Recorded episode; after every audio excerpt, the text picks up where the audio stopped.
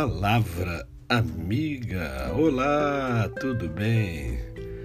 Hoje é quinta-feira, mais um dia que Deus nos dá para vivermos a tríade da felicidade, isto é, vivermos com amor, com fé e sempre com gratidão no coração.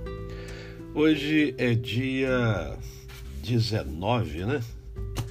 Não é dia 19 hoje? É, hoje é dia 19, 19 de janeiro de 2023. É, eu estive pensando, muita gente se pergunta é, como é ser um cidadão de Deus? Como é ser um cidadão de Deus? O que, que é preciso para ser um cidadão dos céus? Né? Um cidadão dos céus, melhor dizendo. É, e a palavra de Deus ela é fantástica porque ela nos dá essas informações. Né? E hoje eu quero compartilhar com você um salmo que fala justamente sobre essa questão. Então, se você tem dúvida né, de quais as características ah, que são necessárias para ser um cidadão dos céus, esse salmo diz exatamente essas características. É o salmo de número 15 que eu convido você a é, a ler, se a, se a Bíblia estiver próxima a você, você pega a Bíblia e abre. Se não estiver próxima, você presta atenção, depois você pega a sua Bíblia e vai observar as características que este salmo fala sobre o cidadão dos céus. E aí você faz uma análise, uma avaliação sobre a sua própria vida para ver se essas qualificações que são ditas do Salmo 15, se você as tem.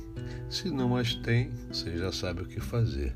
É procurar tê-las, tá certo? Então o salmo diz assim: olha, é um salmo de Davi, né? Quem, Senhor, habitará no teu tabernáculo?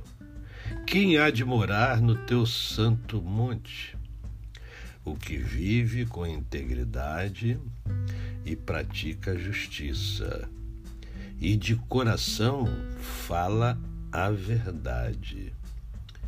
O que não difama com sua língua e não faz mal ao próximo, nem lança injúria contra o seu vizinho. O que a seus olhos tem por desprezível ao réprobo, mas honra aos que temem ao Senhor, o que jura com dano próprio e não se retrata, quem não empresta o seu dinheiro com usura, nem aceita suborno contra o inocente. Quem deste modo procede não será jamais abalado. Então aqui nós encontramos pelo menos dez. Alguns estudiosos dizem que tem onze características é, do cidadão dos céus, que são descritas por Davi. Eu creio que se você tinha dúvidas, né, ou tinha. É, como é que eu posso dizer? tinha curiosidade de saber, né? Às vezes tem, nós somos ser, nós somos um ser curioso, o ser humano é muito curioso. É, e talvez você tenha tido essa curiosidade de saber, não, como é que é o cidadão dos céus?